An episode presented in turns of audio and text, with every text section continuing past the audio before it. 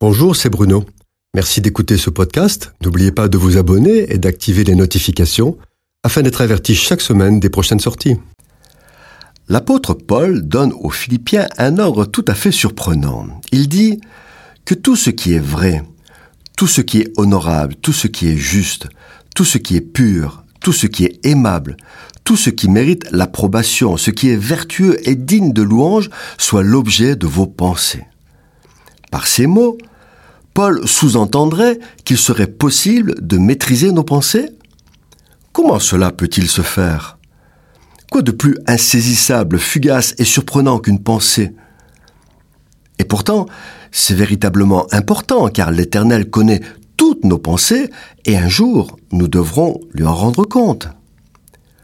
Nous en rendrons compte parce que c'est du cœur que viennent les mauvaises pensées, elles sont le reflet de notre véritable nature. Une pensée est une parole silencieuse qui n'est entendue que par celui qui la possède. Le diable ne connaît pas nos pensées, cependant, nos mimiques, nos tics, nos expressions, nos yeux trahissent nos pensées, et c'est seulement comme cela que le diable peut les connaître. De même qu'il ne les connaît pas, il ne souffle pas de mauvaises pensées dans le cœur de l'enfant de Dieu. Pour le faire, il faudrait qu'un mauvais esprit l'habite, ce qui n'est pas possible, car il ne peut y avoir cohabitation entre l'esprit de Dieu et l'esprit du démon. Les pensées précèdent les paroles, elles précèdent les actes. L'homme peut tromper ses semblables en disant des paroles qu'il ne pense pas ou encore en faisant des choses auxquelles il ne croit pas. Mais à cause de ses pensées, il ne peut tromper Dieu. En fait, être saint, ou la véritable sanctification, c'est lorsque les pensées, les paroles et les actes sont en harmonie et en accord avec la parole de Dieu.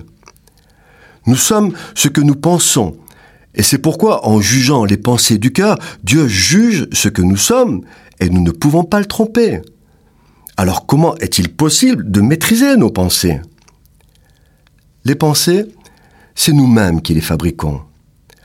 Elles sont le fruit de ce que nous voyons, entendons, touchons, vivons. Nous maîtrisons nos pensées en maîtrisant ce à quoi nous soumettons nos sens. Et c'est d'ailleurs comme cela que le diable influence les pensées des hommes en leur faisant voir ou entendre ce qu'ils ne doivent pas voir ni entendre. La Bible donne la solution. Elle dit ⁇ Sortez du milieu d'eux et séparez-vous. Ne touchez pas à ce qui est impur. Ce que je vais dire maintenant, c'est quelque chose que vous entendrez rarement et qui pourtant est essentiel concernant la maîtrise des pensées. Si vous faites dans l'assemblée une belle prière et que vous ne pensez pas sincèrement ce que vous dites, votre prière ne dépassera pas le plafond de la pièce où vous êtes. Si vous apportez une belle prédication et que vous ne pensez pas ce que vous dites, vos paroles n'atteindront jamais les cœurs. Si vous prétendez pardonner une offense et que vous ne le pensez pas, votre pardon est vain. C'est pourquoi, comme le dit Paul aux Corinthiens, nous nous efforçons d'amener toute pensée captive à l'obéissance de Christ. Cette chronique a été produite par Bruno Oldani et Jacques Cudeville.